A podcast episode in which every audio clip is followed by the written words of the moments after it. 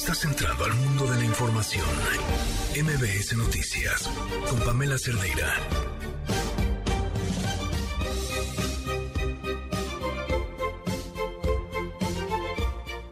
Martes y con un montón de cosas que están pasando en el país, desde declaraciones desde Nueva York a nuestros propios conflictos y, los pleitos que parecieran los más tontos, ¿no? Eh, quién se paró, quién saludó, dónde sentaron. ¿Qué dice eso del momento en el que estamos como país? A mí me parece que en pañales. Soy Pamela Cerdeira. Comenzamos.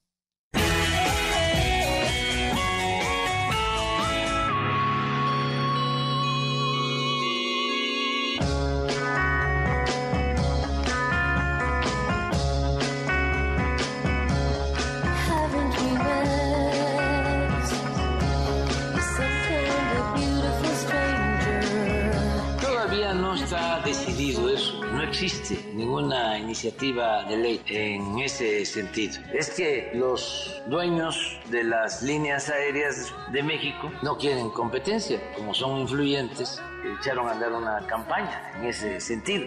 Entonces, lo de liberar la llegada de vuelos extranjeros para que haya más competencia, lo estamos analizando. Antes de eso, se va a crear la nueva línea mexicana de aviación. Si vemos que con eso equilibramos para que no cueste tanto el boleto de avión. Si se equilibra, a lo mejor ya no haría falta abrir para que haya competencia y bajen los precios. Tenemos todavía tiempo porque este año yo ya espero que empiece a volar de nuevo mexicana. La FAA no podrá solventar el 25% de estas no conformidades detectadas, 10 de las 39, hasta que la iniciativa de ley de aviación civil y de ley de aeropuertos que el Ejecutivo envió al Congreso el 15 de diciembre del año pasado se aprueben los términos propuestos. Por lo que si los hallazgos no se solventan al 100%, el Estado mexicano no estaría en condiciones de recuperar la categoría 1 como ya se ha indicado. No creo que sea esa toda la solución o la solución en sí. Si el gobierno federal o el Ejecutivo federal tiene una verdadera y genuina voluntad política, se puede bajar el precio de los combustibles o bien que los grupos aeroportuarios bajen el costo de la TUA. Y también que las aerolíneas, por supuesto, hagan su esfuerzo. Pero no creemos prudente empeñar el cielo mexicano a quienes no se la han jugado con México. Otro tema, o debería decir alarmante, es la figura de asignación a las entidades paraestatales para la operación de aerolíneas, porque al ser asignación no cumplirían con los mismos requisitos y obligaciones que una concesión. Ahorita, uno de cada tres pesos de su presupuesto lo ocupan para dañar, para guerra sucia, porque piensan, pues saben que es la única manera que tienen para eh, decir ellos que sus números se están moviendo. Lo único que creo que está sucediendo es que la maestra Delfina pues adquiere mayor fortaleza, el pueblo, los ciudadanos la siguen arropando. Estos nuevos videoescándalos de Morena demuestran lo corruptos que son. Todos los involucrados de este video, yo diría, deben separarse de su encargo. Continuar en el servicio público después de verlos, ahora sí que literalmente embolsar dinero ilegal, será vergonzoso para ellos, para el gobierno de Campeche, incluso para este Senado de la República se investigue y que todo sea público. No nos golpean en el sentido de que nosotros no, no protegemos a nadie, ni no somos tapadera eh, de nadie. Creemos en que la política tiene que hacerse a partir de valores muy diferentes que prevalecieron en nuestro país.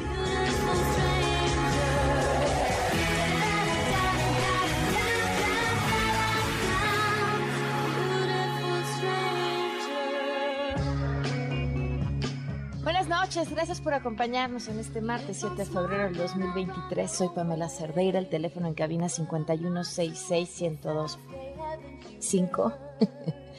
sí, ya se les siento que se lo estoy inventando. El WhatsApp 55 33 32 95 85, Twitter, Facebook, Instagram, TikTok, me encuentran con Pam Cerdeira. Un saludo y un fuerte abrazo, así con un papacho grande, grande a los hermanos ángeles que nos están escuchando en, su trayecto en carretera, ahora sí que hasta donde la señal nos lo permita. Y Luis, Luis Ochoa, ¿cómo estás? Buenas noches. Hola, Pam, ¿qué tal? ¿Cómo estás? Buenas noches. Yo, yo pensé que se apapacho era, era también, y dije, ah, mm, yo creo que vamos a decir un apapacho para Luis, pero Ah. ahí, ahí me quedé esperando. Ah, ah, ah, ah, sentido. ¿Quieres una Luis? A ver, Luis, estamos detectando un patrón aquí. Dos semanas de cómo caerle bien al suegro. Eh, No, no, inauguramos la semana de Necesito Amor. Una papacha para ti, Luis, también, por supuesto. Gracias, Tom. Mira, arrancamos este, Y otra vez buena, Luis está morado. noticia. Yo sí voy a arrancar con una, un apapacho para ti, porque mira, este viernes, para cerrar la semana, tendremos esta selección especial pues que ayer me pediste de Harry Styles, como me Ah, pedí más escuchado, lo del ex One, One Direction, ¿ok? Ok. Entonces, pues, ahí está. Mientras tanto, pues esto que escuchamos para este miércoles es Beautiful Stranger de Madonna, como parte de esta selección que preparé con la diva de pop, que en ese entonces, pues en los 90 se andaban disputando la, la corona y pues a inici- a inicios también de los 2000 y por supuesto pues hablo de Britney, Cristina Aguilera y Madonna. Espero Ok. tan pues disfruten este regreso a los años en los que ya se acapararon los reflectores de la escena pop en inglés y eh, ahí me dicen si les latió la, la selección, ¿va? Perfecto. Me encanta. Pues muchísimas gracias, Luis. Gracias, Pam. Siete con diez antes de irnos con la información. Esto es lo que nos tiene Gaby Vargas. Liverpool es parte de mi vida. Presenta. No importa cómo estés, siempre puedes estar mejor. Mejor, mejor. Con Gaby Vargas.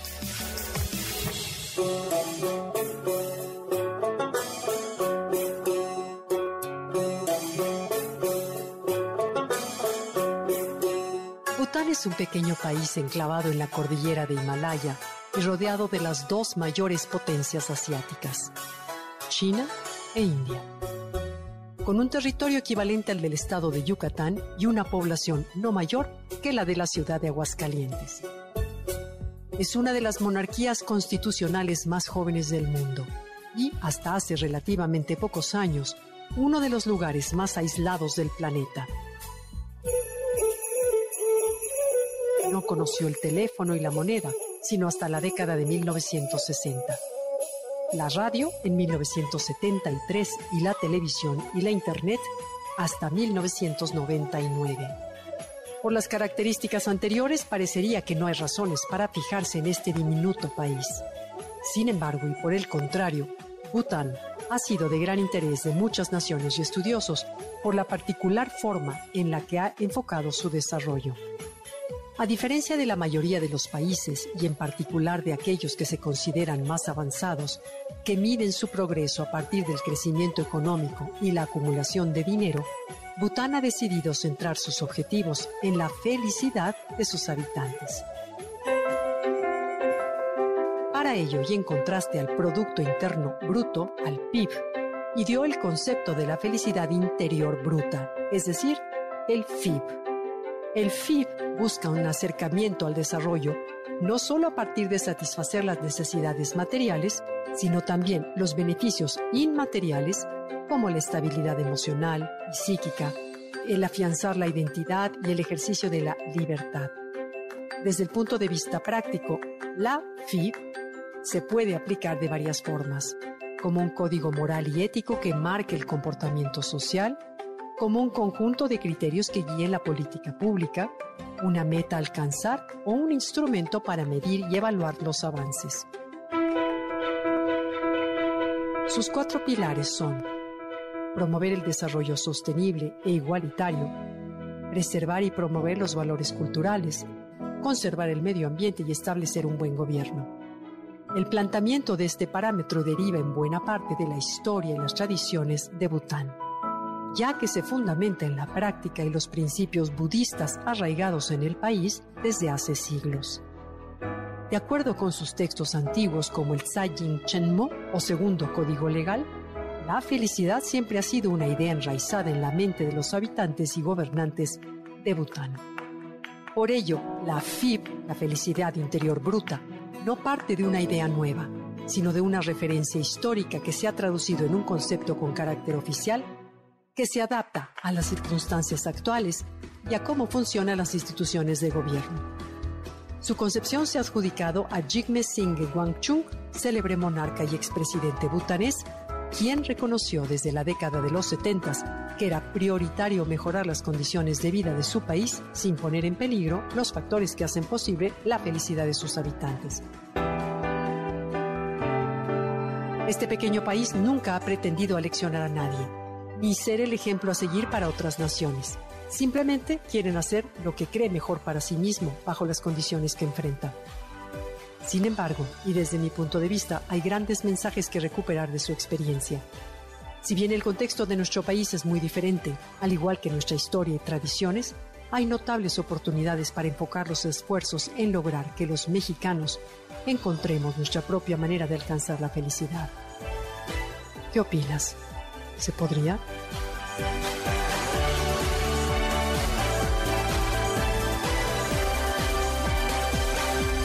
Liverpool es parte de mi vida. Presentó Mejor con Gaby Vargas. Quédate en MBS Noticias con Pamela Cerdeira. En un momento regresamos.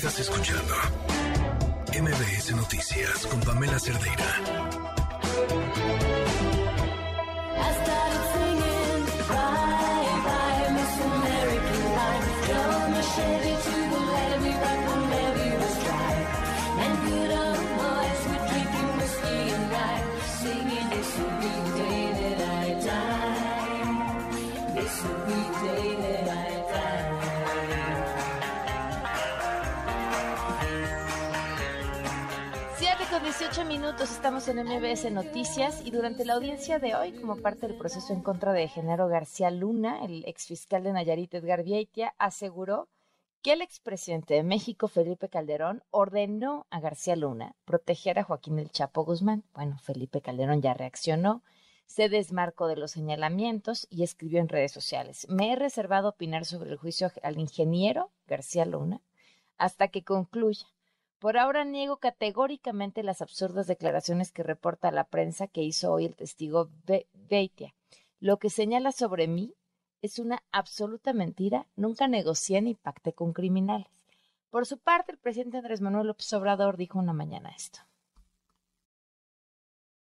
investigación respecto a estos vínculos entre García Luna y Moreira. Vamos a esperarnos, no hacer juicios anticipados. Vamos a ver qué resuelven los jueces, el jurado en Estados Unidos. Van a venir más testimonios, como que tenemos también que actuar con mucha responsabilidad para, sin ocultar nada, tener elementos sólidos, creíbles y no hacer conjeturas. Es un juicio, hay que esperar y vamos a poder decir muchas cosas. Pero sí se contemplan abrir investigaciones en caso de Moreira. Vamos a revisar. No queremos nosotros tomar decisiones sin la reflexión, sin el análisis buscando siempre contar con pruebas, con elementos, para no fabricar delitos a nadie. ¿Qué dijo Margarita Zavala? Escúchala. Que lo que tenga que suceder en ese juicio, pues que, suceda. Y lo demás, pues yo creo que toda la parte de testimonios como quiera, pues yo no veo que estén ahorita aprobándolo, pero bueno, pues esperaremos, ¿no? Yo no opino sobre ese tema hasta que termine. Bueno, más adelante vamos a tener, por supuesto, todos los detalles de lo que ocurrió el día de hoy en el juicio. Nos vamos hasta Jalisco. El sujeto que mató a su pareja y a su suegra en el Ministerio Público ya fue vinculado a proceso por feminicidio y otros delitos. Elsa Marta Gutiérrez, corresponsal de MBC Noticias, tiene la información. Elsa Marta, buenas noches, cuéntanos. Gracias, eh, Pamela. Sí, es un juez de control y oralidad de enjuiciamiento de Cotlán. Eh, bueno, eh, determinó, eh, determinó vincular a proceso por cuatro delitos al hombre que asesinó a su pareja y suegra dentro de una agencia del Ministerio Público en Poncitlán. Los cuatro delitos es feminicidio, homicidio doloso en grado de tentativa, violencia familiar y delitos contra representantes de la autoridad. El juez de control, oralidad y enjuiciamiento de Ocotlán, mundo de la Torre Ibarra, determinó dos años de prisión preventiva y el Ministerio Público tendrá seis meses para concluir con la investigación complementaria. El delito de feminicidio es por lo que ve a su pareja, Alondra, de 21 años, y su suegra Liliana, asesinados el pasado 31 de enero. Ese día, el imputado también intentó disparar en contra del secretario y meritorio de la agencia, por lo que el juez consideró que sí se encuadra el delito de homicidio doloso en grado de tentativa y en contra de representantes de la autoridad. También tendrá que responder por la violencia familiar que ejercía hacia su hijo de siete años y también porque ese día se llevó al pequeño de año y medio de edad. Aquí lo explica Monterras, hermana de Alondra. Yo fui a dejarlas al MP y yo recibí una llamada de mi mamá. Me dice, Monse, ¿dónde estás? Le dije, aquí por la plaza. Dice, ah, ok, dice, vente porque ocupamos más papeles. ¿Qué tanto hice de la plaza al MP? No hice nada porque están como tres cuadras. Cuando ya estaba la refrasca, Cristo ya se había llevado a mi sobrino y ya mi hermana ya estaba, ya estaba pues ahí tirada, así. ¿En qué momento recuperan al niño? En como en ese mismo en ese mismo rato, como después como una media hora. ¿Lo, lo dejó con la mamá de él. Dijo que su hermana tenía orden de protección y ahora pide máximo castigo para quien terminó con la vida de su madre y su hermana. Aquí lo que expresó. Sí, porque desde mi, hermana, desde el, desde el principio que fue, a mi hermana le firmaron una hoja de protección. Desde el principio que fue, ese de momento la hayan resguardado a ella, porque ya sabían que él traía arma. De hecho, el martes mi hermana iba a acabar la, de, la denuncia, pero no alcanzó. Por eso la citaron al día siguiente, para que ya la denuncia ya quedara bien. Hoy ella, eh, Pamela, junto con su padre y hermano, marcharon acompañados por colectivos estuvieron en un primer momento y en la agencia del Ministerio Público colocaron eh, flores, pegaron consignas y estuvieron posteriormente en la plaza principal. Ahí el padre de Alondra, el señor Raúl, dijo que han recibido amenazas, piden que se investigue lo que sucedió en la agencia del Ministerio Público, anunció que buscarán quedarse con la custodia de los niños de Christopher Adrien, que tiene año y medio, y Christopher Tadeo, de siete años eh, de edad eh, dijo que aún no le brindan apoyo psicológico y anunció que buscará a la dependencia que les pueda ayudar a abandonar simplemente el municipio de Poncitlán porque tienen temor de que les pase algo a, los eh, integrantes de la familia y a los pequeños. Del municipio solo han recibido eh, pues la asignación de una patrulla de planta y en su domicilio pero dicen que los policías no los acompañan a donde ellos se tengan que trasladar por lo que se sienten inseguros en estos eh, pues trayectos. De ahí que ellos estén buscando la forma de eh, pues simplemente ya no eh, pues residir allí en el municipio de Poncitlán y reveló que desde el lunes pasado, es decir, un día antes de que fuera asesinada su hija y su esposa, este Christopher estuvo buscándolo, eh, buscándola junto con cuatro hombres que todavía no han sido localizados por la autoridad y tampoco se entienden o se explican quién fue el que lo ayudó a trasladarse hasta el estado de Nayarit, que fue donde lo localizan las autoridades ministeriales, Pamela. Pues te agradecemos muchísimo el reporte. Gracias. Buenas noches. Buenas noches. Al pendiente. Vamos hasta Turquía. Oigan, por cierto, eh, dijo, bueno, primero lo importante. Las labores de búsqueda y rescate siguen, prácticamente no han parado, y el reporte lo tiene Lara Villalón, corresponsal de MBC Noticias, desde Estambul. Buenas, pues crece la angustia a medida que pasan las horas de este martes después del terremoto de 7,8 que sacudió el sureste de Turquía en la madrugada del lunes. Los equipos del rescate trabajan a contrarreloj para sacar al máximo número de personas con vida bajo los escombros, pero en cada hora que pasa es más complicado. De hecho, estos eh, mismos equipos eh, no dan abasto y durante el día de hoy se ha visto que había gente que ha pasado más de 20 horas bajo los escombros eh, gritando, pidiendo ayuda a través de las redes sociales y aún así nadie se ha acercado a ayudarlos, pero mm, por la cuestión de que no hay suficientes equipos. De hecho, en, algunas zonas no han conseguido llegar porque las carreteras siguen rotas y en algunas zonas no se puede acceder. De hecho, en la costa mediterránea, en el puerto de Iskenderun, estaba previsto que varios buques atracaran hoy para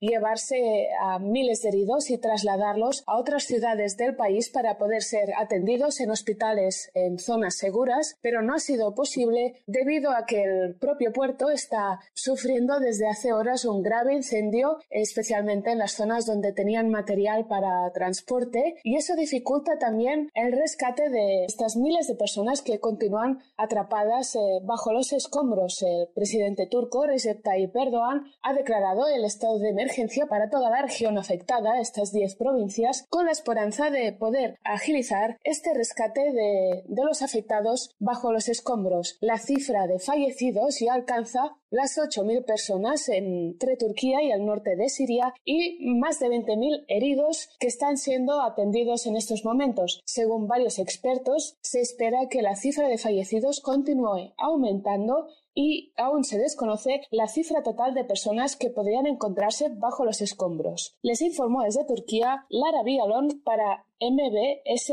México. Gracias, Lara. Y a través de redes sociales, la Embajada Turca en México publicó una lista de apoyo humanitario para los damnificados. Quienes gusten pueden llevarlos de forma presencial a sus instalaciones. ¿Qué están pidiendo? Productos de limpieza, comida, ropa de invierno, carpas, termos, tanques de gas, bancos de energía, entre otros. Y estos bienes se van a recibir en Monte Líbano, 885, Colonia Lomas de Chapultepec, en la alcaldía Miguel Hidalgo. Y por cierto, México envió ya ayuda técnica para apoyar a la, gente afectada en Turquía. Hatsini Magallanes, cuéntanos. Por instrucción del presidente Andrés Manuel López Obrador, este martes un contingente coordinado por las Secretarías de la Defensa Nacional, de Marina y Relaciones Exteriores, así como la Coordinación Nacional de Protección Civil y la Cruz Roja Mexicana, partieron a Turquía con el objetivo de apoyar en las tareas de búsqueda y rescate tras los sismos. El avión es tripulado por dos elementos de la Fuerza Aérea Mexicana, el cual despegó del Aeropuerto Internacional Felipe Ángeles en punto de las 7.25 de la mañana. El gobierno mexicano informó que el equipo interinstitucional especializado de Búsqueda y Rescate Urbano, que cuenta con personal acreditado por los mecanismos de acreditación nacional, está conformado por 150 elementos de la Sedena, de Marina y también de la Cruz Roja Mexicana, justamente para coadyuvar en las acciones de respuesta para el auxilio a la población afectada. Dentro del equipo se encuentran células del servicio médico y de alimentación, 35 expertos en búsqueda y rescate del equipo de respuesta inmediata y emergencias o desastres. Además, 37 elementos de la Secretaría de Marina y también elementos de Relaciones Exteriores y de la Cruz Roja, entre otros. La información que tenemos. Buenas noches. Muchísimas gracias por la información, Hatsiri. Les decía, bueno, ya, o sea, es de lo menos relevante esto, pero, pero no deja de, pues ya no sé si de parecer cómico, de dar ganas de llorar. Ayer hablábamos de Isabel Arvide, esta periodista que fue a la mañanera a quejarse porque no había publicidad oficial en aquellos que iban a la mañanera y hablaban bien del presidente. Entonces le dieron el puesto para que se fuera cónsul a Estambul. Bueno, pues ayer eh, publicaban eh, como eh, ella había respondido. Bueno, como los topos la estaban buscando y ella no respondió y entonces buscaron a Marcelo Ebrard para brindar su ayuda y ella cita esta nota en Twitter y, publica un mensaje sumamente desafortunado que después borró como yo, ¿por qué? No, yo, yo no, la ventanilla equivocada.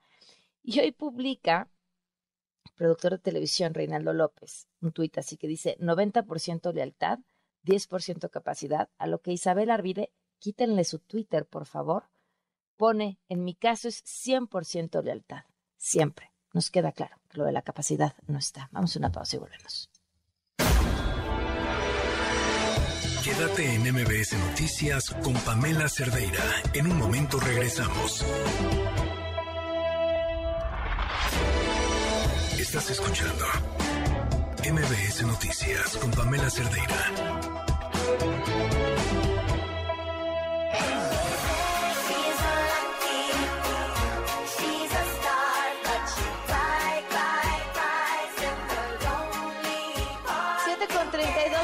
Seguimos en MBS Noticias. Hablé hace unos momentos y, o sea, no fue ahorita en vivo por cuestiones de horario con Mitzi. Ella es una mujer, una bailarina que está viviendo en Turquía sobre cómo están viviendo la situación tras estos terribles sismos.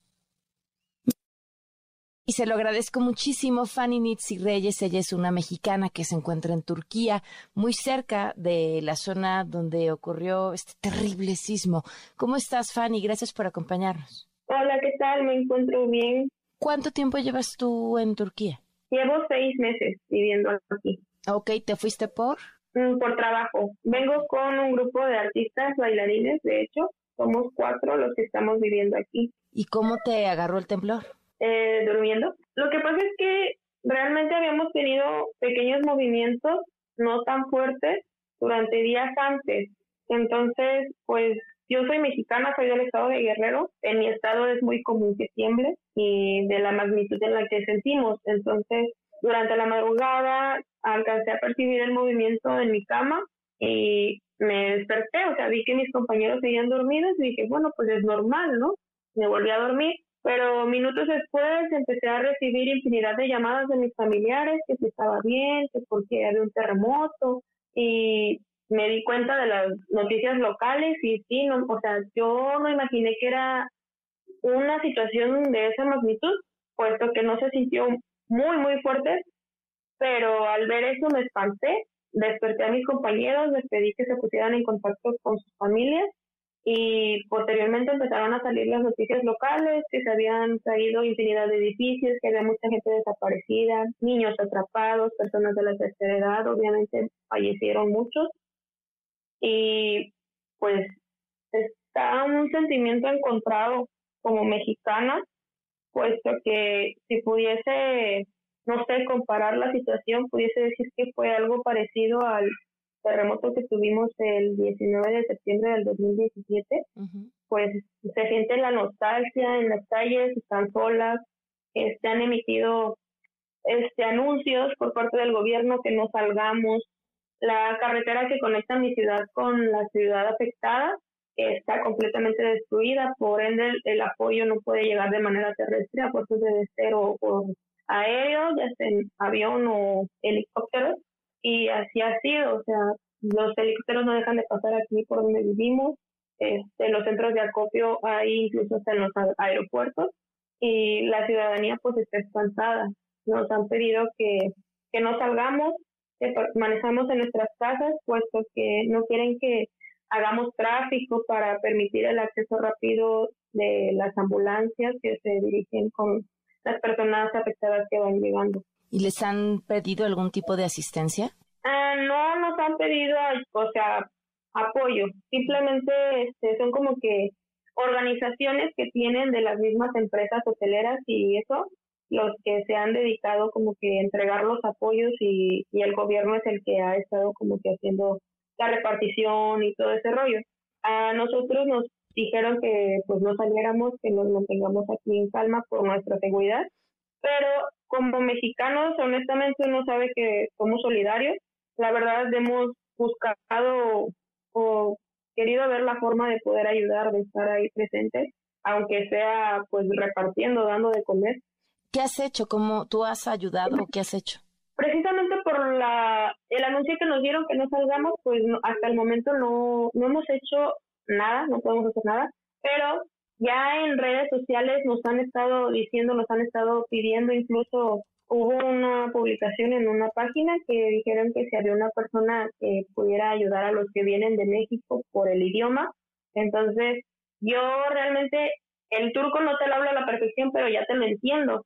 Entonces busqué la manera incluso de contactarme con personas de la brigada que viene. No me han dado una respuesta hasta el momento, pero pues yo soy materia dispuesta para ir, ayudar, aunque sea repartiendo, colgando, agarrando, lo que sea. No necesariamente de rescatar, porque obviamente pues esas, las personas que vienen a, al lugar bien, bien a rescatar a la gente, pues está preparada, ¿no? Tiene conocimientos hasta de primeros auxilios.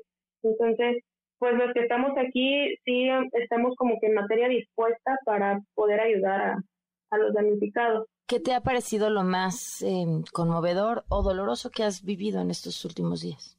Creo yo que como es que siento que el hecho de perder gente es triste. O sea, yo tengo amigos aquí turcos que la verdad me, me da sentimiento porque nosotros como mexicanos no nos imaginamos la magnitud del cariño que otros países nos llegan a tener.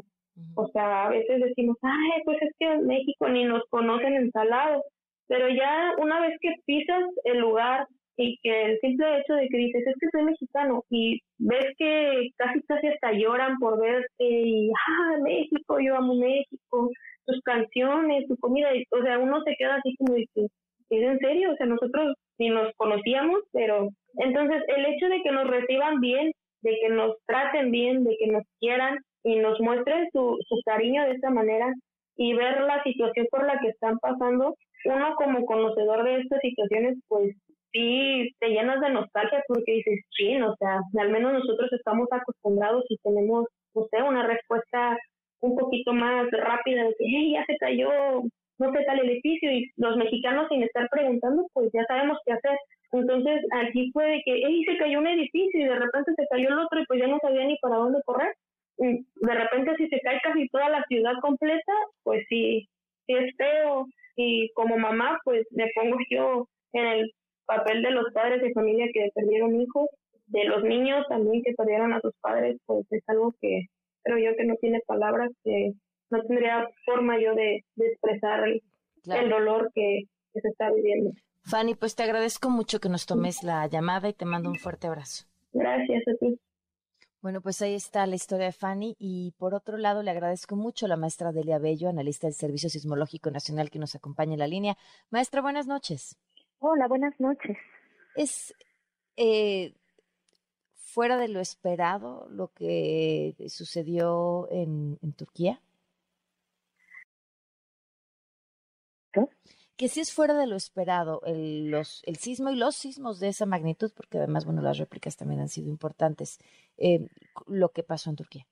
Eh, no, bueno, de hecho ellos ya habían tenido un evento semejante en Alepo en 1822. Eh, se estima que fue un sismo de magnitud 7.1 que también ocasionó la pérdida de, varios miles de personas. Entonces, y bueno, debido a la tectónica de, del lugar, se, se espera que, que ocurriera un, un desastre como este. Claro, y que pueda ocurrir en cualquier otro momento. Ahora, independientemente de eh, la ubicación geográfica con respecto a las placas tectónicas, ¿hay algún otro factor que tenga influencia en los sismos? El sismo fue muy somero, entonces eh, eso ocasionó que, y además fue muy cerca de, una de las ciudades, ¿no? Entonces eso ocasionó todos estos eh, daños en las estructuras del lugar. Eh, un caso muy semejante como este, este presentó un tipo de deslizamiento, es decir, cuando una placa se desliza con respecto a la otra, y algo semejante se dio, por ejemplo, en Haití. Eh. Ya han ocurrido dos eventos de magnitud 7 y 7.1 en Puerto Príncipe y también presentaban este tipo de, de mecanismo. Eh, sé porque pareciera que lo preguntamos cada, cada vez que tiembla, ¿no? Si es posible o no eh, predecir que esto va a suceder y sabemos que en realidad pues son, ¿qué? Minutos con los que podemos tener información adelantada que permita a la población en general, depende de donde existen las alertas, eh, tomar medidas, pero estadísticamente en, en esa zona o en zonas como nuestro país, hay datos que nos puedan permitir adivinar cada cuánto sucede un evento de este tamaño? No, hasta el momento no es posible. Aún si están con instalados muchos instrumentos como ocurre por ejemplo en Estados Unidos y con toda la información que ellos tienen, eh, hasta el momento no hay alguna herramienta matemática o algún sensor que nos permita predecir con, con antelación cuándo va a ocurrir el siguiente sismo. Desgraciadamente por el momento eso no es posible. Y bueno, lo que ocurrió en Turquía y el tipo de Mm, de mecanismo con el cual se, se desplazaron las placas es algo semejante a lo que ha ocurrido en otras partes del mundo, inclusive es algo que se podría llegar a esperar eh, en, California, en la zona de, del sistema de fallas de San Andrés, solo que la diferencia podría ser el tipo de estructura. es decir, la edificación que tienen en la zona de Estados Unidos es diferente a, probablemente a la que tienen en la zona de, de Turquía. Claro. ¿Algo que agregar sobre esto, maestra? Pues para todo el mundo debemos de ser resilientes, es decir, debemos de estar preparados antes, durante y después de un sismo. Les reitero, tal vez podemos vivir en una zona eh, que no hay tanta ocurrencia de sismos, sin embargo, en algún momento nos puede llegar a, a, tocar viajar por viaje, por trabajo, por placer, alguna zona donde sí ocurran estos sismos entonces debemos de estar preparados a nivel mundial para lo que pueda ocurrir en cualquier situación donde ocurra un evento de esta magnitud. Pues así es. Muchísimas gracias por habernos acompañado. Gracias. Buenas noches. Gracias. Buenas noches. 7 con 43. Economía para todos con Sofía Ramírez. Sofía, ¿cómo estás? Buenas noches. Buenas noches, Pam. Pues primero que nada, muy emocionada porque mañana va a haber una conferencia de prensa a la cual ya me invitaron y bueno, pues creo que va a ser una un gran lanzamiento de una gran campaña eh, sobre la violencia que hay hacia las mujeres, Opinión 51 y sobre todo, pues coordinada por ti. Entonces, Ah, pues, gracias, muchas Sofía. gracias por la invitación.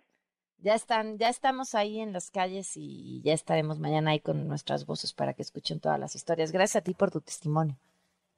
Oye, y pues la otra cosa es, vengo a invitarlos a algo, eh, pues no, no menos relevante, porque hablamos mucho de crecimiento económico, de cómo van las variables macro, de qué tipo de cambio, con la inflación, pero la verdad es que poco hablamos para qué queremos crecimiento, Pam. Y si a mí me preguntas, pues la verdad es que es para que haya mayor calidad de vida para las personas. Entonces, eh, México, ¿cómo vamos? Y Animal Político organizaron un concurso de ensayo universitario donde pueden concursar estudiantes de licenciatura, ingeniería o de algún nivel de posgrado que estén inscritos en alguna universidad eh, o institución de educación superior nacional o en el extranjero y quieren escribir justamente sobre progreso social, sobre bienestar, desarrollo en cada una de las entidades federativas. Vaya, no, no queremos que escriban de todas las entidades, queremos que cada quien escriba pues de la entidad federativa donde crecieron, donde viven, donde fueron a la universidad, donde fueron a la escuela, vaya, donde tengan algún tipo de apego, porque es mucho más fácil que haberlo vivido, eh, evoque pues soluciones prácticas y, y contundentes a problemas que a veces pues los gobernantes, los empresarios, eh, incluso los tomadores de decisiones como el poder legislativo o, o vaya, eh, las cámaras empresariales no alcanzan a ver porque no son las personas que están caminando en la calle. Entonces, eh, en ese sentido, la invitación es mandar un ensayo de entre 800 y 1100 palabras, eh, más la bibliografía, y si quieren agregar pie de página o demás, o sea, eso no entra, antes del 17 de abril. Está ahorita abierto el concurso. La dirección a la cual hay que mandar el, texto es contacto arroba México como vamos. Si quieren conocer las eh, pues especificaciones de si es con un seudónimo y pues cómo acreditamos que somos estudiantes o no somos estudiantes y demás, por favor, métanse a las redes sociales de arroba México como vamos y ahí van a encontrar eh, pues los detalles, sobre todo porque realmente queremos encontrar soluciones prácticas para los problemas reales claro. que como sociedad enfrentamos. Sin duda. Oye, Sofía, Oye, y- pero además tenemos otros temas. Traemos otros temas, Tam. Fíjate que hoy salió el dato del consumo y la inversión y son relevantes. Yo sé que ya otra vez parece que estoy hablando de cosas rarísimas, pero no, el consumo lo que nos dice es cómo nos sentimos en términos de una sociedad que está dispuesta a pues, tal vez hacer gastos adicionales o está sintiendo que el ingreso familiar pues va bien y entonces eh, pues se avienta uno de repente una compra de un refrigerador o de algo que sea pues un bien eh, mueble o inmueble de, de más largo plazo y, y la verdad es que vimos dos cosas. Primero que nada, en el indicador del consumo privado mensual, vimos que hubo un retroceso. Es decir, en el mes de noviembre la gente se sintió menos confiada, menos eh, con ganas de consumir, digamos, justo este tipo de bienes. Y bueno, pues obviamente, aunque en la, compara en la comparación anual subió 4.1%, pues comparación de mes a mes en estos periodos eh, de tanta turbulencia, de repente, eh, de alta inflación, donde no sabemos bien qué pasó en el mes de diciembre y, por qué hubo tan pocas contrataciones, bueno, pues suelen ser buenos indicadores. El indicador mensual de consumo se contrajo en 0.6% en noviembre respecto a octubre y en el caso de la inversión, que la verdad no por nada es otro de los grandes indicadores, pues pensemos que, ah, bueno, primero el, el consumo también como para que nos demos cuenta de la importancia que tiene, equivale al 60% de nuestra economía. La inversión equivale a poco más del 21%. Entonces, si tú sumas el 21 y el 60, ya estás hablando de aproximadamente el 80% de nuestra economía, lo que está involucrado justamente en estos dos indicadores. Y en el caso de la inversión quedó estancada. En la comparación anual vemos que hay un crecimiento de 5.9% respecto a noviembre del año, digamos, antepasado de 2021, pero en la comparación mensual literal se quedó en ceros.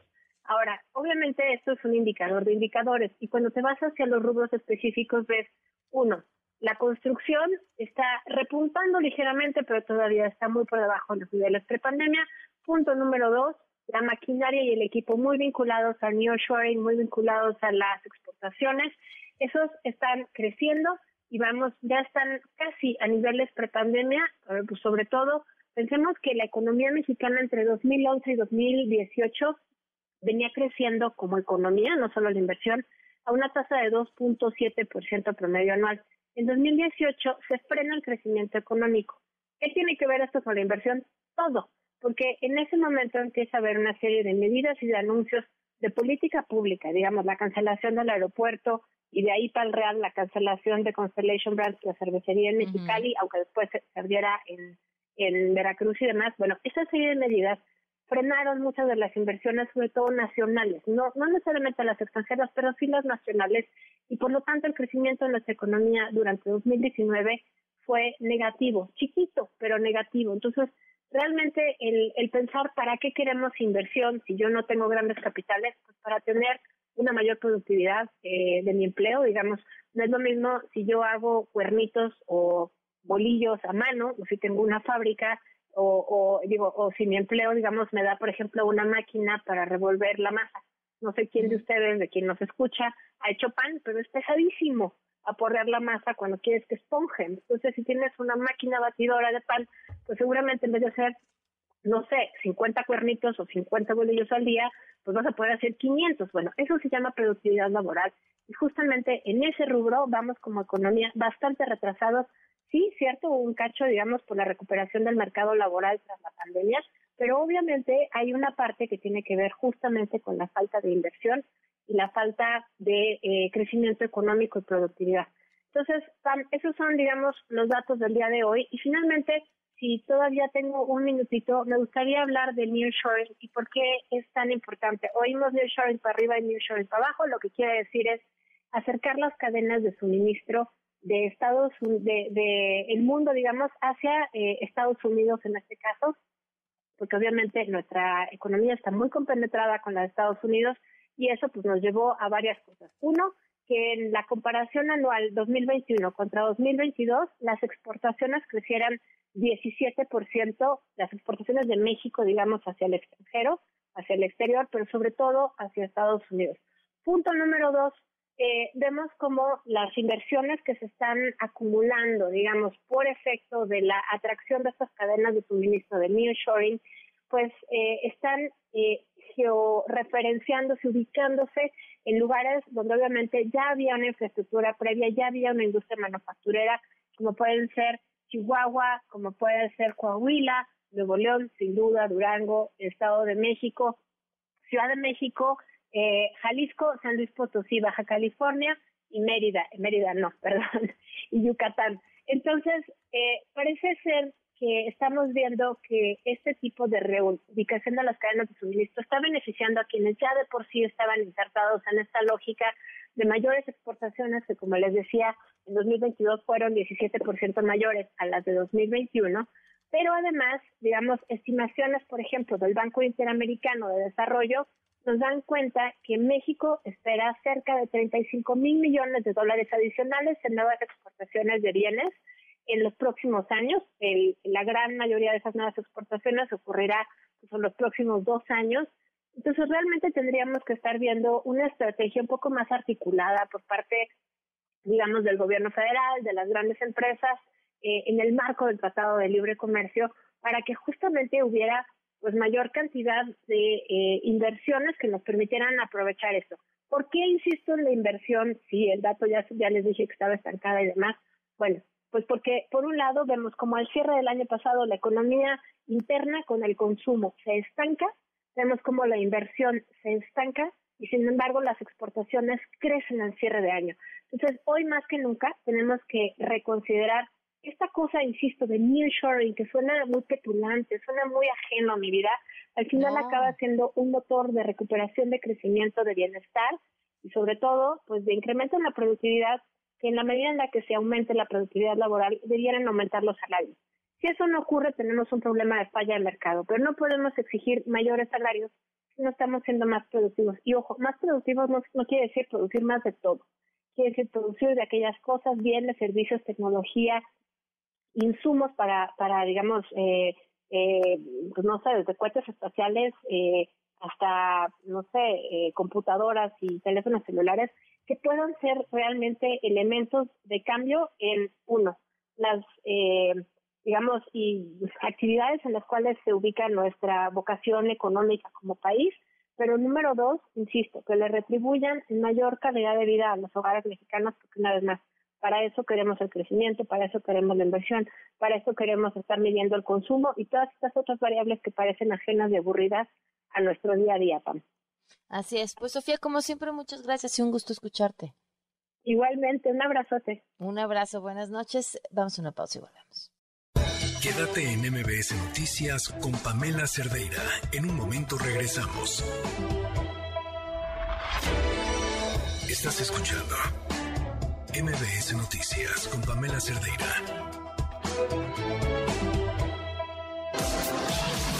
Lo último sobre tecnología con José Antonio Pontón. Pontón, ¿cómo estás? Muy buenas noches. ¿Qué tal? Buenas noches, Pamela, ¿cómo estás? Bien, oye, Ahora- nada de que Google se iba a quedar atrás y que estuviéramos Pues hablando no. del chat GTP, nada. Claro, pues no, bueno, ya sabemos que esto del chat GPT pues fue una demostración eh, para el usuario final, digamos para nosotros que empezamos a utilizarlo, que podíamos hacer una canción, que, que le preguntabas cualquier cosa te la decía, que podías hacer hasta un artículo, es más, ya muchas páginas de internet hacen los artículos, ahí le ponen palabras clave o hazme un artículo de esta noticia, por ejemplo, y ya te lo hace y postea o publica, ¿no? Y le hace un copy-paste prácticamente y lo sube a su sitio, o un ensayo, un poema, bueno, lo que sea con este chat GPT, que es una eh, eh, inteligencia artificial eh, de texto conversacional, ¿no? Entonces, eh, bueno, Microsoft eh, compró OpenAI, que es esta, mm, esta plataforma en donde estaba este chat GPT, ¿no? Ahora, eh, pues Microsoft lo compra y Google dice, bueno, pues es que yo ya lo tenía preparado, ¿no? Pero pues ya se me adelantaron. Entonces Google saca una cosa que se llama BART, así como Bardo, pero sin la última O, BART. Y pues es prácticamente eso. Y ya- ya se veía venir en el sentido de que a partir de que llegó ChatGPT, pues íbamos a decir, bueno, pues este va a ser la evolución de los buscadores en este en internet, ¿no? Bing, este, Google, etcétera.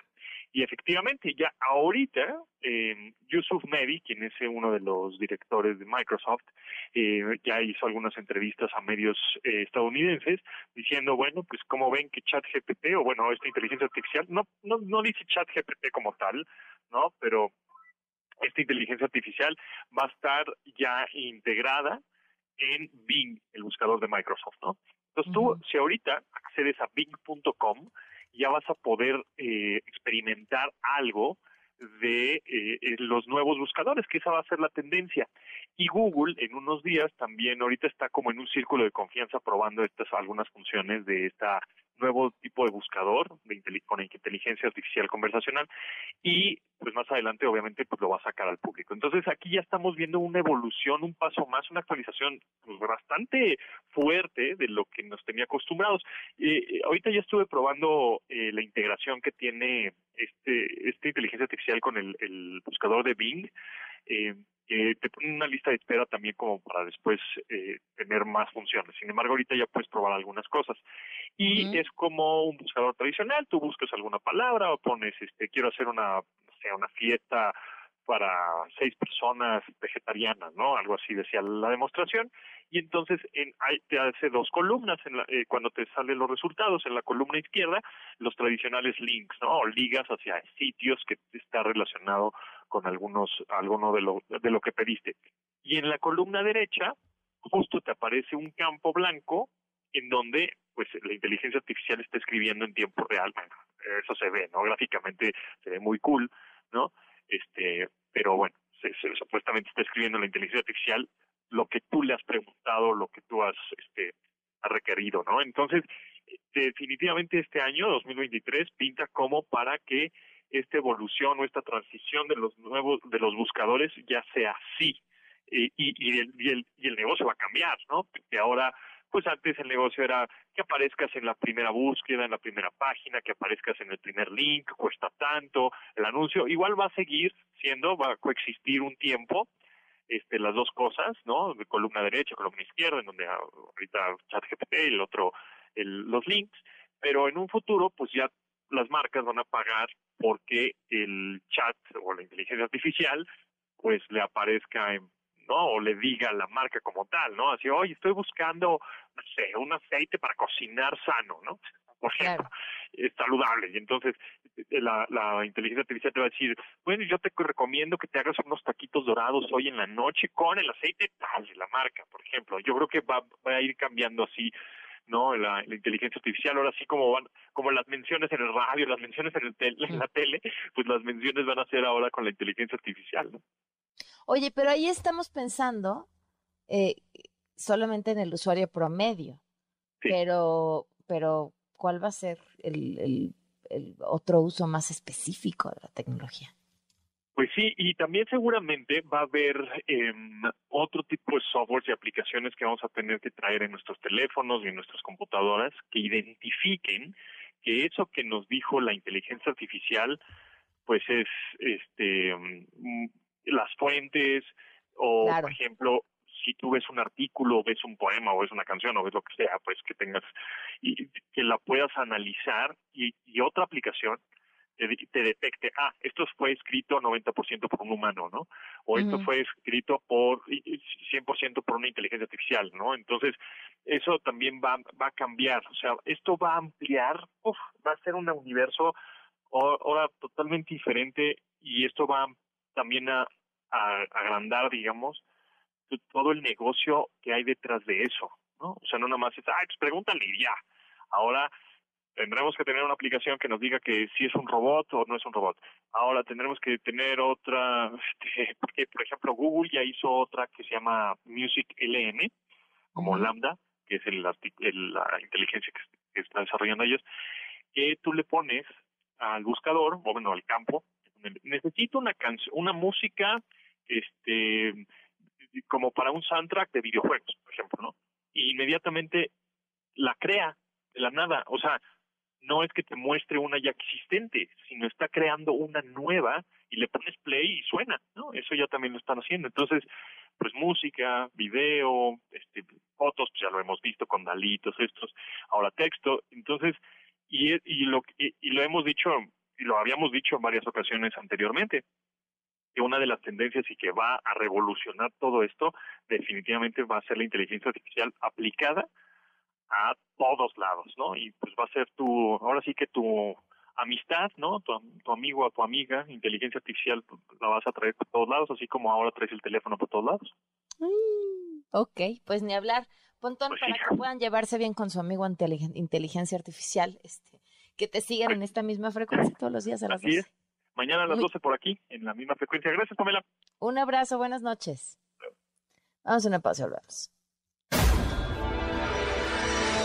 Quédate en MBS Noticias con Pamela Cerdeira. En un momento regresamos.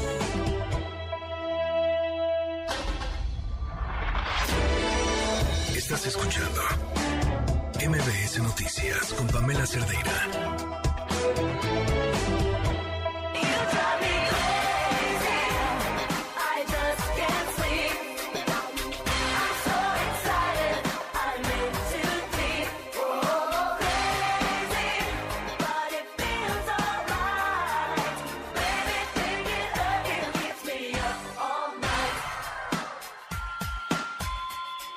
Yo, si tuviéramos que elegir entre Madonna y Britney Spears, este. Madonna. La, la vigencia de Madonna. Hay pocas, ¿no? Pocas y pocos artistas que logren durante tantos años seguir siendo tan vigentes en la música que hacen. Continuamos en MBS Noticias. ¿Ustedes qué piensan? 5166 el teléfono, 5533 329585 el WhatsApp. En Quintana Roo, socios operadores de Uber ingresaron una solicitud de juicio político al Congreso Estatal en contra de Rodrigo Alcázar. ¿Quién es Rodrigo? El director del Instituto de Movilidad del Estado y otros señalados por ser los principales incitadores a la violencia por parte de los taxistas. Dicen que hay elementos suficientes para procesarlos por tener intereses con los taxistas, principalmente con el sindicato Andrés Quintana Roo y el sindicato Lázaro Cárdenas del Río.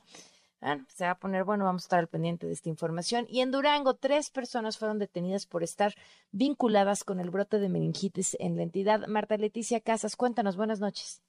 Pamela, buenas noches. Un saludo a ti, el auditorio. Pues un operativo durante la madrugada de este martes fue el que arrojó la detención de estas tres personas. Una de ellas es nada más y nada menos que el ex titular de la COPRICED durante la pasada administración, Joaquín N., quien, a decir del gobernador y de las autoridades, no tenía ni un título de médico, mucho menos de otra carrera que lo avalara, por lo tanto, estaba en usurpación de funciones.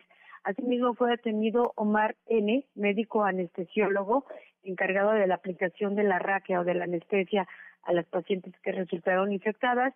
Y una persona más detenida es una verificadora de Coplicet que aún estaba en funciones, Guadalupe N., ellos tres se encuentran ya desarrollando la primera audiencia. El gobernador del estado, Esteban Villegas Villarreal, durante la mañana confirmó las detenciones y así lo mencionó personas, mujeres, y eso nos duele a todos. Y yo lo dije desde el primer momento que topara donde topara iba a haber justicia. Aparentemente se ve como si nos hubiéramos tardado un poco.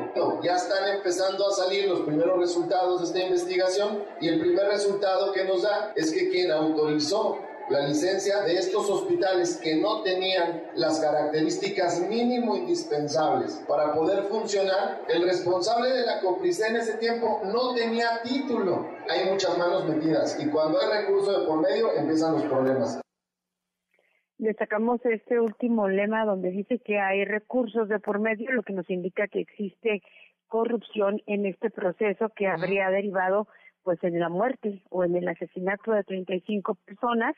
Te comento, Pamela, la imputación que se hace en contra del médico Omar N. es por violación a los protocolos establecidos en la ley de salud y por homicidio, así como a Joaquín N. y Guadalupe N. por homicidio y por uso indebido del servicio público. La situación no quedó así, todavía hubo algunas reacciones importantes por parte del gremio médico colegios, asociaciones de médicos y médicos en ejercicio en activo se dieron cita en el Cerezo donde se encuentra el juzgado donde se llevaría a cabo la primera audiencia para exigir la libertad del médico que está imputado, del anestesiólogo.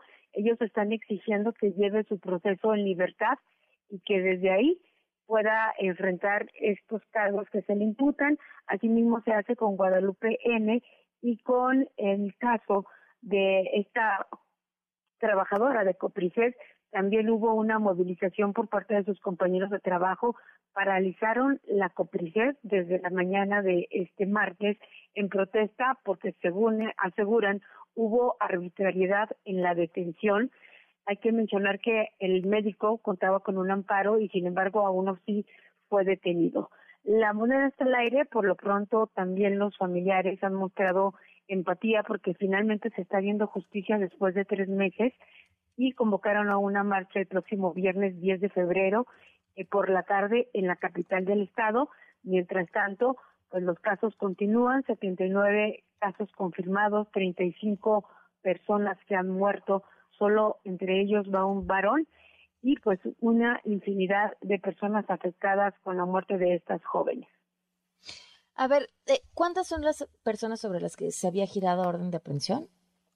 Hay siete personas con orden de aprehensión, pero no son estas. Ninguna de las siete órdenes de ah. aprehensión se ha cumplimentado. Las órdenes que ya se habían girado son en contra de los propietarios y de los administrativos de los hospitales que están clausurados. En este caso estamos hablando de que únicamente Omar N., que es el médico anestesiólogo, es quien operaba en esos hospitales, especialmente en el Hospital del Parque, donde se generó el contagio de manera inicial. Ahí él, a través del medicamento que él mismo portaba y que era de uso propio, fue como llevó el contagio al resto de los hospitales y esta es una de las justificaciones para su detención. Ahora, ¿y sabemos exactamente qué parte de los protocolos son los que acusan de haber violado a este anestesiólogo? Eso justamente porque se supone que los médicos anestesiólogos para hacer las mezclas para la raquia tienen que eh, obtener el medicamento de los hospitales. Y lo que se señala en las investigaciones que hizo COFEPRIS, la Fiscalía General del Estado y otras autoridades involucradas es que él portaba su medicamento ah. personal propio y lo aplicaba en mezcla con otros que le eran tratados por los hospitales, de tal suerte que el contagio estaba en los medicamentos que él portaba y que él utilizaba por decisión propia. Pero, a ver, y perdón, este, si habías comentado esto, pero él estuvo al frente de todas las operaciones de todas las mujeres con meningitis. Él estuvo al frente de las operaciones que se hicieron en el Hospital del Parque y en un hospital más. Y recordemos que en el Hospital del Parque es donde está alrededor del 60 o 80% de los contagios que se generaron y el 80% de las muertes que se han registrado son justamente de quienes se atendieron en este Hospital del Parque. Pero no son todas pacientes que él haya atendido.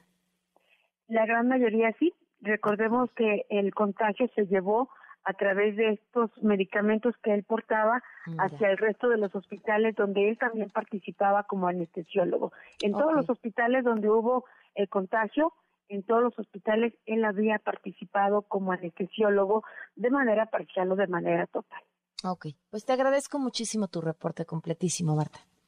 Estamos en la orden. Muy buenas noches también. Buenas noches. En Puebla, un hombre que estaba en proceso de rehabilitación por adicciones murió tras presuntamente ser golpeado dentro de un anexo. Según los reportes, la víctima, Tomás N., de 48 años, fue ingresado a este centro de rehabilitación donde lo golpearon, dicen, por motivos desconocidos. Bueno, pues normalmente lo que se dice, lo que sucede dentro de los anexos. Y ojo a lo siguiente, en diputados se reunieron actores, políticos, autoridades, representantes del gremio aeronáutico para tratar este asunto que tan preocupado tiene el sector, el del cabotaje. Angélica Melín, cuéntanos.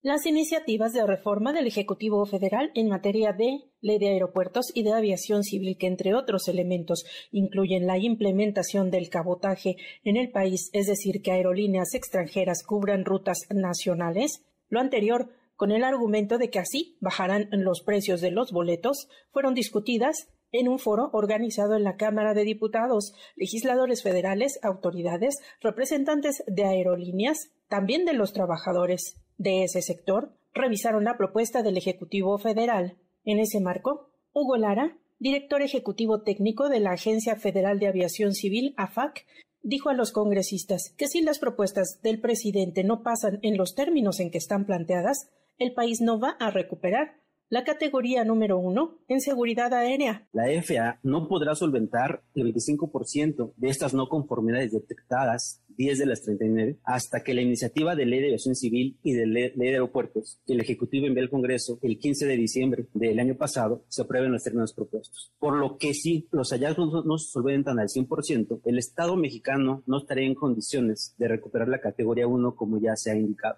El resto de los invitados, representantes de aerolíneas, de los trabajadores y pilotos del sector, coincidieron en señalar que los cambios propuestos por el Ejecutivo Federal representan un retroceso y serán el fin de la industria aérea nacional. Para MBS Noticias, Angélica Melín. Gracias, Angélica. Son las 8.15. Una vuelta al mundo del deporte. El marcador de Rosa Covarrubias en MBS Noticias. Rosy, ¿cómo estás? Buenas noches. Pam, ¿cómo estás? Buenas noches. Vamos a comenzar hablando de lo ocurrido eh, al cierre de la jornada 5 de la Liga MX Femenil. Pachuca goleó 6 por 0 al conjunto de Santos y Monterrey derrotó 1-0 a Querétaro un partido en donde la verdad es que las queretanas le plantaron cara a las rayadas, le complicaron el partido y bueno, pues esa victoria no le salió nada, nada barata al conjunto de Bestejo. Mientras que Tigres derrotó 3 por 1 al conjunto de San Luis. Esto en el cierre de la jornada 5 de la Liga MX Femenil. Hablando de equipos de la Liga MX Femenil, el día de hoy el América, pues en un acuerdo bastante, bastante importante a nivel internacional, Parece que lo que no están logrando con los equipos varoniles, sí lo están haciendo con los femeniles PAM, y eso es un buen indicio, porque este acuerdo es con el Olympique de Lyon, uno de los máximos ganadores de Champions League en, la rama femenil, y el Olympique de Rennes, que este es un conjunto de los Estados Unidos. Esto es para fortalecer, para pues intercambio, no solamente en cuestión de jugadoras en un futuro, sino también una, una cuestión de visorías, una cuestión de ir a, a, Francia a ver cómo trabaja el Olympique de Lyon y por supuesto el intercambio ¿no? que pueda haber eh, a nivel de información entre estos dos clubes y el equipo del América y partidos amistosos que el próximo 25 de febrero será el primero que tenga el equipo del América en el Starfire ante el Olympique de Rennes mencionarlo, este equipo es de Estados Unidos, pero el Olympique de Lyon es uno es una de las potencias a nivel mundial en fútbol femenil, y no es que me atrevería a decirlo, Pam, uno de los mejores equipos de los últimos ocho años en, la, en, en ligas femeniles. Vamos a hablar de, también de la Liga MX, pero varonil. El día de ayer decíamos que Rubén Omar Romano había sido anunciado como nuevo director técnico de Mazatlán.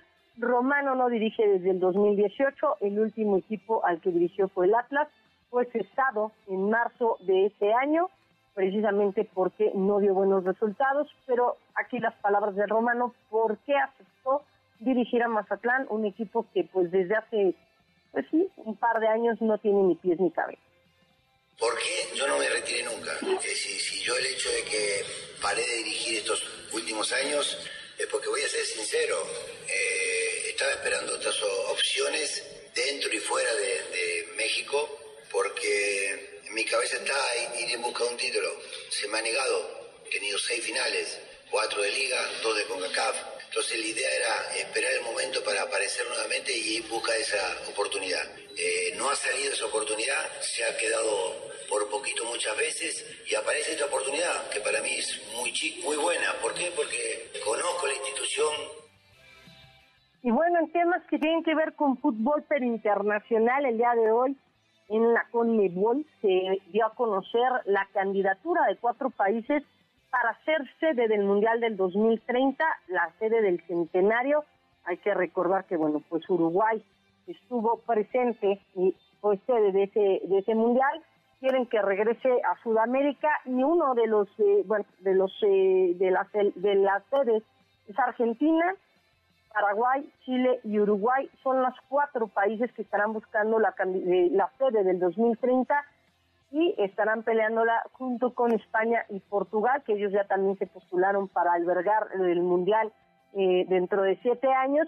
Mencionarlo, Pan, algo complejo, son cuatro países, es Sudamérica, las distancias no son las mismas que en Europa y también mencionar que bueno el tema de que la FIFA eh, pues no quiere más países subdesarrollados que, que, sean la sede de los mundiales de fútbol precisamente porque no se terminan en tiempo y forma. Vamos a ver qué es lo que depara el destino.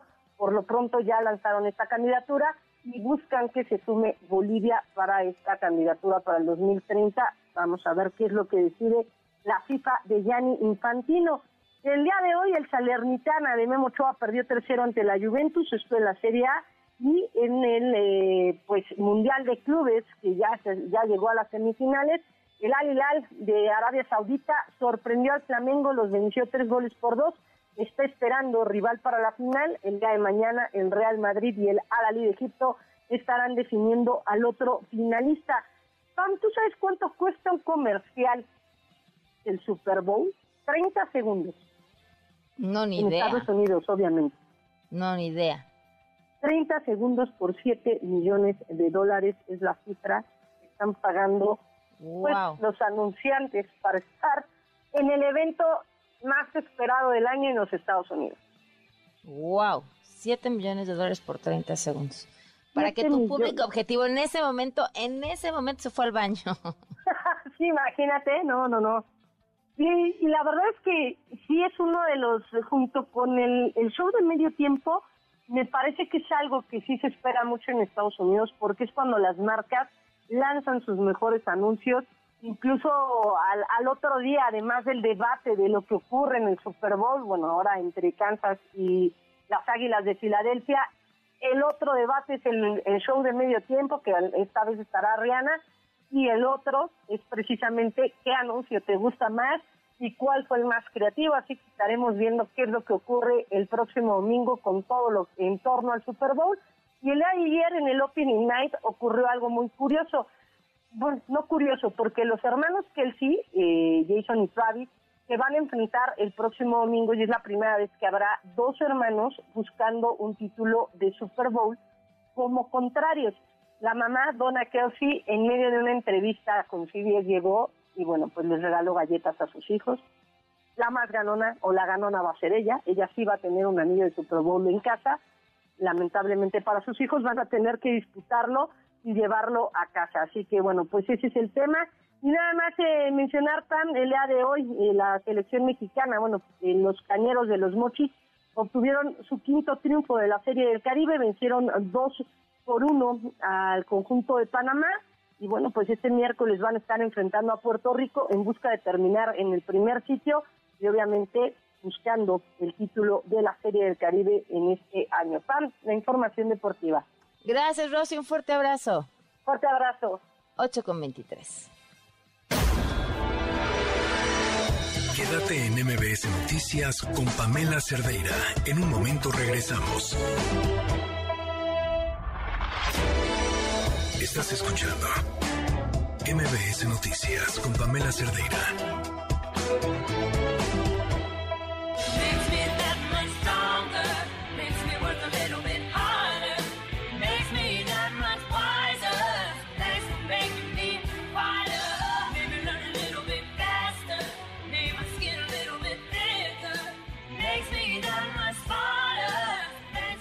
Seguimos en MBS Noticias. Le agradezco muchísimo a Andrés Castañeda, coordinador del colectivo Cero de Sabasto, que nos acompaña en la línea. ¿Cómo estás, Andrés? Muy buenas noches. Hola, Pamela, ¿cómo estás? Buenas noches. Oye, pues hoy trae Animal Político una nota que en, la cual lo citan a ustedes sobre el desabasto de medicamentos eh, en, el, en, el último momento, en el último reporte que han presentado. ¿Cómo estamos? Eh, es importante como aclarar que hay, que hay para México varios sistemas de salud, ¿no? No todos tenemos derecho al mismo sistema de salud, hay quien tiene claro. su Pemex, salir, saliste a las servicios estatales de salud. Entonces un poco hay que desagregar cómo estamos dependiendo de cada institución. Pero de manera general, eh, hay buenas noticias en el sentido en que en el 2022 fue un mejor año, pero un mejor año con respecto al 2021, que fue un año catastrófico en términos de eh, falta de, acceso a, las, a los medicamentos e insumos para la salud, pero seguimos sin estar, eh, primero, lejos del objetivo del ideal y también estamos todavía lejos de estar como estábamos en 2017-2018. Por ejemplo, en el IMSS, en 2022, ya con datos al cierre, no se surtieron efectivamente eh, el año pasado más de 12 millones y medio de recetas. Esto es menos que las más de 22 millones de recetas que se dejaron de surtir efectivamente en 2021, pero muchas más del millón y medio que se dejaron de surtir efectivamente en 2018, por ejemplo. Hay todavía una brecha importante. Lo mismo, ajá. ¿Cuáles son las cifras? En, en, en el IMSS Bienestar, igual, este, llegamos a estar en niveles de 97, 96% de surtimiento completo de medicamentos estamos ahorita por ahí en el 90, llegamos a estar meses como noviembre, eh, octubre, 92, pero para diciembre de 2022 cayó otra vez a 90, ¿no? y en los servicios estatales de salud, las cifras son un poquito más difíciles de obtener, porque no todas las instituciones tienen un buen sistema de recolección, pero existe un sistema de, de, de la Secretaría de Salud que se llama INDICAS, en donde la, cada unidad tiene que reportar eh, el porcentaje de surtimiento completo en las unidades de primer nivel, tanto urbanas como rurales. Y lo que vemos es que a nivel nacional los peores niveles que, que, que se han tenido registro fueron el primer cuatrimestre de 2022. Al segundo cuatrimestre de 2022 las cosas mejoraron un poquito y volvieron a bajar ligeramente para el último cuatrimestre de 2022. Es decir, todavía estamos lejos de estar en niveles ideales. Obviamente ya si hacemos un suma a cada institución, a cada estado, pues hay todos que están mucho mejor que otros y otros que están mucho peor. Pero de manera general creo que eh, pues muy muy contrario a estas declaraciones de que ya está resuelto el problema, pues vemos eh, con preocupación que si bien han mejorado, todavía no estamos ahí y mucho menos tendríamos que estar en una posición de comodidad y satisfacción, ¿no? Todavía hay mucho que hacer. No, sin duda. Pero ahora, si eso es lo que, lo que tenemos al, al, alcance en el privado, ¿qué pasa? ¿Sabemos? ¿Tenemos cifras? ¿Lo han medido? Sí, también en la plataforma cero de pacientes, familiares de pacientes y profesionales de salud nos pueden dejar sus reportes.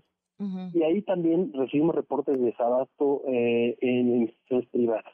En instituciones privadas, sobre todo, vemos medicamentos eh, de enfermedades con la salud, como el metilfenidato, por ejemplo, y algunos otros.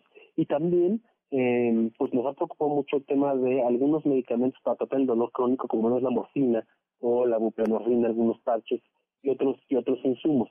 Esto parece indicar, hemos buscado a la, industria farmacéutica para que nos explique, pero pero no, no, no han querido no han querido hablar. Esto parece indicar que es un tema eh, en el ámbito regulatorio, es decir, eh, estos medicamentos entran al país y, y, pareciera que están en aduanas eh, detenidos por alguna falta de un trámite o eh, una, cosa de este estilo, que un poco estamos este, buscando respuestas, pero lo que sí es una realidad es que hoy está siendo muy difícil para muchas personas obtener sus medicamentos, incluso en las farmacias privadas.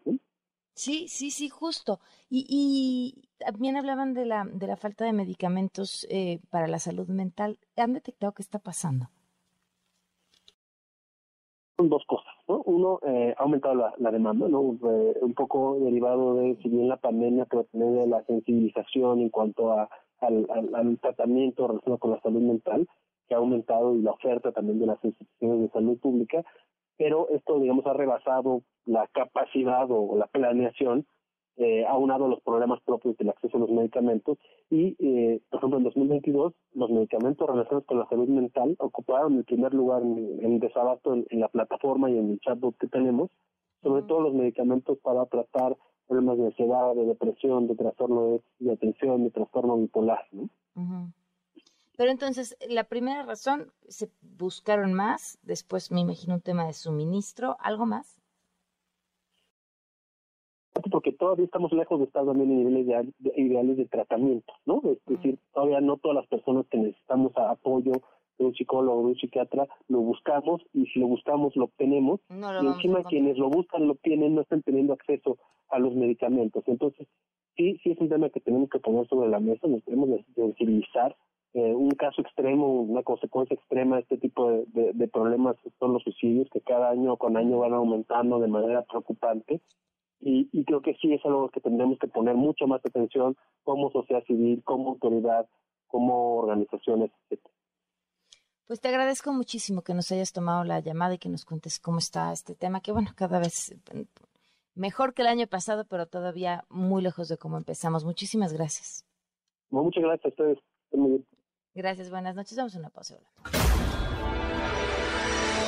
Quédate en MBS Noticias con Pamela Cerdeira. En un momento regresamos. Estás escuchando MBS Noticias con Pamela Cerdeira.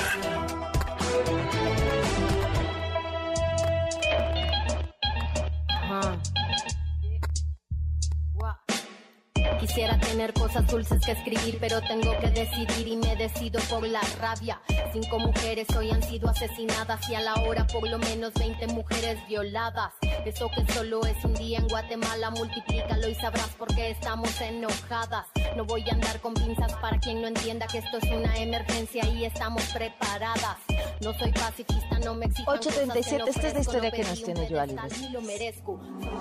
Quiero ver a mis hijos, o sea, si es que está amigo, quiero verlos. Si es que ya no está vivo, pues igual no quiero ver su cuerpo, saber que, pues que ya no están con vida y encontrarlos. Pero quiero que me ayuden a buscar a mis hijos, o sea, vivos o muertos, quiero encontrarlos. Selena de 12 años y Ángelo de 14, ambos hermanos de apellidos Río de la Loza, desaparecieron el pasado 7 de enero y fueron vistos por última vez en su domicilio en Yautepec, Morelos. La Fiscalía de Justicia en esa entidad ha recibido ya la denuncia de los padres y los ha atendido. La búsqueda desde el pasado 7 de enero no se ha detenido y la Fiscalía de Desaparecidos ha realizado acciones junto a la Comisión de Búsqueda de Gobierno y las autoridades municipales están volcados a encontrar a Selena y a Angelo. Las alertas Amber ya están también subidas a las redes sociales y el fiscal de Morelos, Uriel Carmona, ha hecho las siguientes declaraciones. Este es un asunto muy, muy delicado. Tenemos una línea de investigación. Tenemos ya una persona que pudiera tener una responsabilidad. En este momento no podemos revelar su nombre porque estamos nosotros pues, haciendo la investigación con mucho cuidado. Ese es un asunto que nos preocupa y sobre todo nos, nos ocupa. Estamos trabajando de la mano eh, con la Comisión Estatal de Seguridad Pública porque ellos tienen también información al respecto. Yo he platicado de ese tema con el, con el almirante Ortiz Guarneros, el titular de la, de la CES, y ellos han colaborado, han compartido información muy, muy importante desde el C5. Entonces, ese asunto pues lo vamos a resolver. Nosotros tenemos que manejarlo eh, dejando por hecho que los niños estén con bien. No podemos decir que estén mal de su integridad física porque no tenemos, eh, cuando menos no todavía ningún dato. Entonces, el desenlace se tiene que dar tarde o temprano y estamos trabajando. Es un asunto que desde el principio causó mucho revuelo. Se agradece a los medios de comunicación pues, que estén atentos. En cuanto haya un resultado lo vamos a comunicar. Yo tuve oportunidad de platicar con los papás de los menores y pues desgraciadamente nosotros no debemos descartar ninguna posibilidad. Entonces también, también tomamos sus declaraciones, tanto como víctimas indirectas como testigos de lo que pasó. Y cualquier persona que pudiera tener alguna conducta que constituyera un indicio respecto de los menores no encontrados. Amable auditorio, al principio de esta denuncia de búsqueda, escuchamos a una madre clamar ayuda para encontrar a sus hijos vivos o muertos. El año pasado, México superó la cifra de las 109 mil personas desaparecidas, una realidad que obliga a los colectivos de familiares a salir a buscar a sus seres queridos, a sus seres amados en la tierra, con el temor de perder hasta su propia vida en este intento. Mientras tanto, las fotografías de Selene y Angelo de 12 y 14 años respectivamente ya circulan en redes sociales. Hoy se cumple un mes de que estén desaparecidos y las investigaciones continúan, continúan en Morelos, continúan en la Ciudad de México. La búsqueda también al activarse el protocolo correspondiente que ha incluido zonas hospitalarias, centrales de autobuses, parques, realizando la ampliación del radio de operación de búsqueda. ¿Por qué resignarnos a encontrar muertos a estos dos hermanos adolescentes desaparecidos en Yautepec, Morelos? Si usted cuenta con Twitter, puede entrar a arroba Joali Recendis y compartir las fotos. Si usted tiene Facebook, puede usted subir también sus fotos y compartirlos con sus familiares y amigos. Si usted conoce su paradero, puede escribirme a periodismo a toda prueba gmail.com. Tengo contacto con la familia. Soy Joali Recendis y si tiene una denuncia, por favor contácteme en mis redes sociales. Me encuentra en Twitter o en Facebook como arroba Joali Recendis. Joali, muy buenas noches. Buenas noches, Pamela. Hace unos minutos, Pamela, antes de entrar contigo, hablé con Imelda, la madre de Selena y, Selena y Angelo, y me dice que hasta el momento no tiene ninguna noticia, que incluso fue eh, hace unos días a la Fiscalía de Morelos, donde pues bueno, solamente le dicen que siguen investigando. Fíjate que ayer, ayer compartí la fotografía de estos dos menores hermanos y me escribieron en mi correo diciéndome que estos dos menores habían sido vistos en la terminal de observatorio, iban juntos, la persona que me escribió eh, dice que casi está segura que eran ellos, y es a donde nos detenemos a pensar, Pamela, ¿quién provee de dinero a estos menores para andarse moviendo en caso de que sean ellos? ¿A dónde van? ¿A dónde se dirigen si los padres han declarado que ellos no tienen familia fuera de Yautepec. Eh, algo que más me llama la atención, Pamela, es que un medio local en Morelos ha publicado eh, el día de ayer que los menores se fueron de su casa por voluntad propia, por ser maltratados por la madre. Muchas eh, inconsistencias en este caso, Pamela, pero sin duda siempre van a haber ojos, oídos, que eh, pues nos den un norte sobre dónde están aquellos que, si bien podemos decir que se fueron por voluntad. Hay un una tercera hermana, ella se queda en casa, ella tiene, eh, son 12, 14, ella tiene 8 años, eh, ella no se, no se fue con ellos por maltrato, yo, yo, yo, me parece eh, preocupante que dos menores de edad, eh, si es que estuvieron en la central de observatorio, eh, pues, ¿quién les provee esos recursos para estarse moviendo, Pamela? Sí, es una gran pregunta. Hemos estado en contacto con las autoridades, porque además llama mucho la atención lo que dice el fiscal, que hay datos certeros en las cámaras del C5, donde evidentemente, eh, pues, eh, si bien no tengo todavía acceso a esas cámaras, eh, lo que me han comentado pues es que se les ve a ellos caminando juntos, ¿no? Eh, de, de, de, de repente pues se pierden en estas cámaras que están pues en, en, algunas zonas, en Morelos, porque hay que decir también que no todas las cámaras en Morelos sirven. Sin embargo, llama mucho la atención que la madre ha declarado y también me lo ha dicho a mí, yo no, maltrata, no maltrataba a mis hijos, de qué manera, por ejemplo, se puede eh, asegurar o, o de qué, en qué se basa el medio de comunicación que lo ha, que lo ha dicho, porque además se desvirtúa, Pamela. Y aquí el punto es que si ellos escaparon por su propia voluntad, por maltrato, la pregunta es, ¿quién los contacta? ¿Quién les dice salte de tu casa? Son menores de 12 y 14 años. que las, los padres han dicho, nosotros no tenemos familia fuera de Yautepec. ¿Quién los contacta y quién los engancha para decir, muévete de este lado, llega a este lugar, no sé, tal vez te recogemos. ¿Cuántas historias más así, Pamela? Sí, sin duda. Pues yo, Ali, como siempre, te agradezco a ti que les des voz, que les... Eh, que no quites el dedo del renglón y sin duda el acompañamiento que das a esta madre. Ojalá, ojalá compartan la fotografía, es importante. Son dos menores de edad que andan eh, pues en, en algún lugar y, y, pues vamos a darle seguimiento hasta que regresen a casa, Pamela. Sin duda. Un fuerte abrazo, Joali. Gracias. Hasta luego, Pamela. Buenas noches al auditorio. Buenas noches. Vamos a una pausa y volvemos. Quédate en MBS Noticias con Pamela Cerdeira. En un momento regresamos.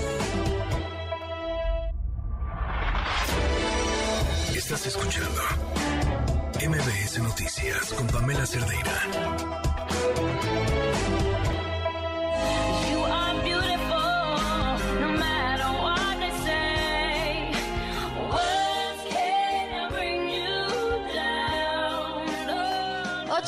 47.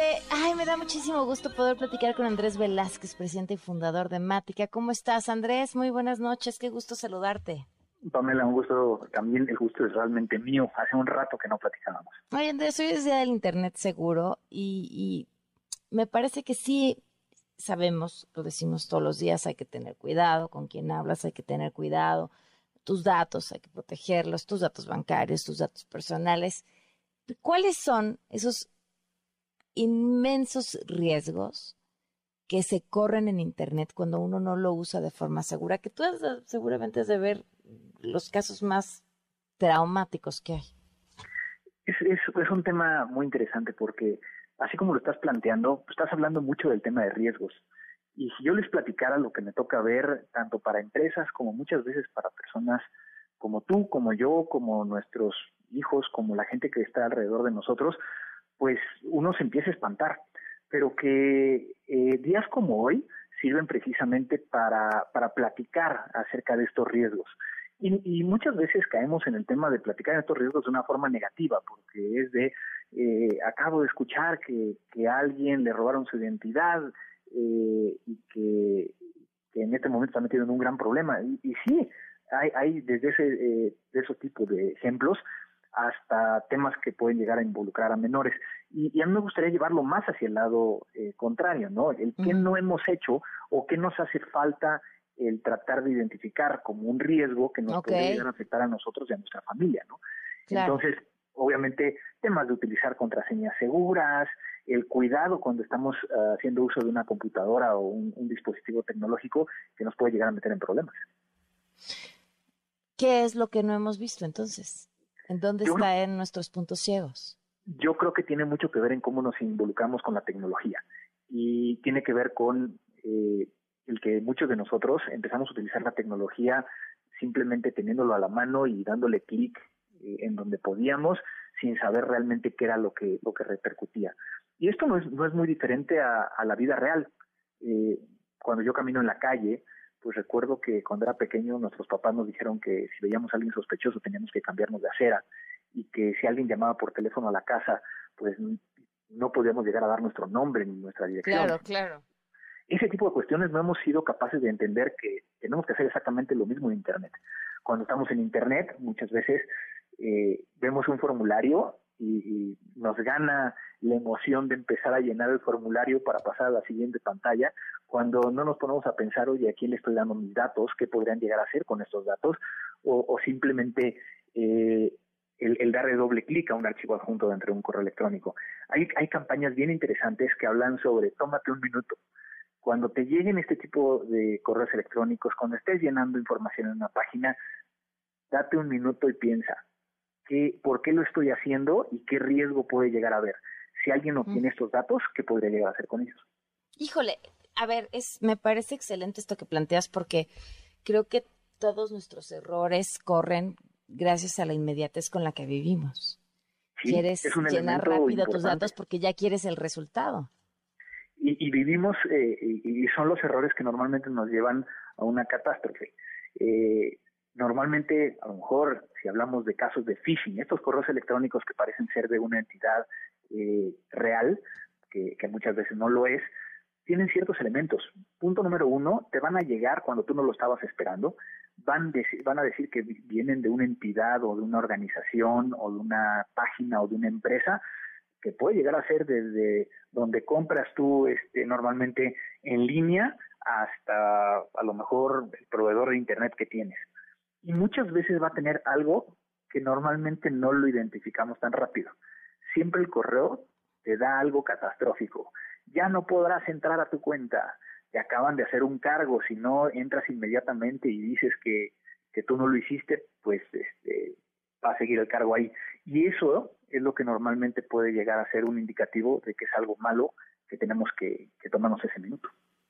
Pues ahí está. Oye, y bueno, una vez que la regamos, entonces, ¿qué hacemos? O sea, ya que caíste en 20 que diste los datos que no tenías que haber dado, que le diste clic a donde no tenías que haberle dado clic, ¿qué sigue? Yo, yo creo que esa es la parte más, más difícil de cuando vemos ese tipo de casos, porque en algunas situaciones sí es posible, pues, iniciar un, un proceso que puede ser ante una autoridad, como es el INAI, en el caso de datos personales, tendremos que levantar una, una denuncia eh, si es que hubo un fraude en una página en Internet, pero que lamentablemente no es tan fácil como, como pareciera.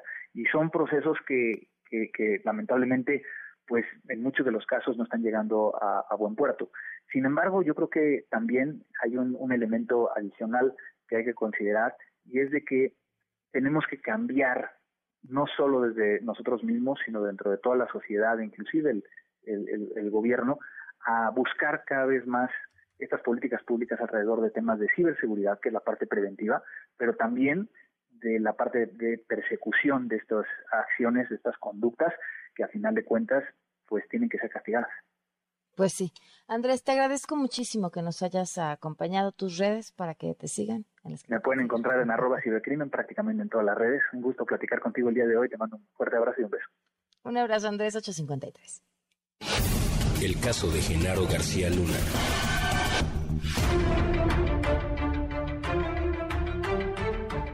Bueno, y Mariano Moreno desde Nueva York. ¿Cómo estuvo el día de hoy, Mariano? Buenas noches.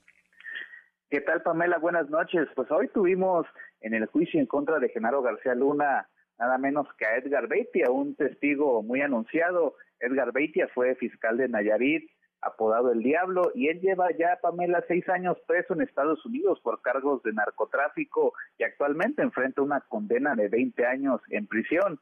Él hizo un repaso de su vida criminal, afirmó que desde que trabajaba como director de tránsito en Tepic, él ya había recibido instrucciones de no intervenir en la guerra que había entre los Beltrán Leiva y el Chapo Guzmán, prácticamente tenía la orden de no meterse con ellos y dejarlos actuar en libertad. Eh, Edgar Beitia mencionó también que él y Roberto Sandoval, en ese entonces alcalde de Tepic, tuvieron nexos con el cártel de los Beltrán Leiva desde el año 2009. Incluso Pamela Beitia reveló que Arturo Beltrán Leiva fue quien pagó la campaña de Roberto Sandoval a la gubernatura de Nayarit.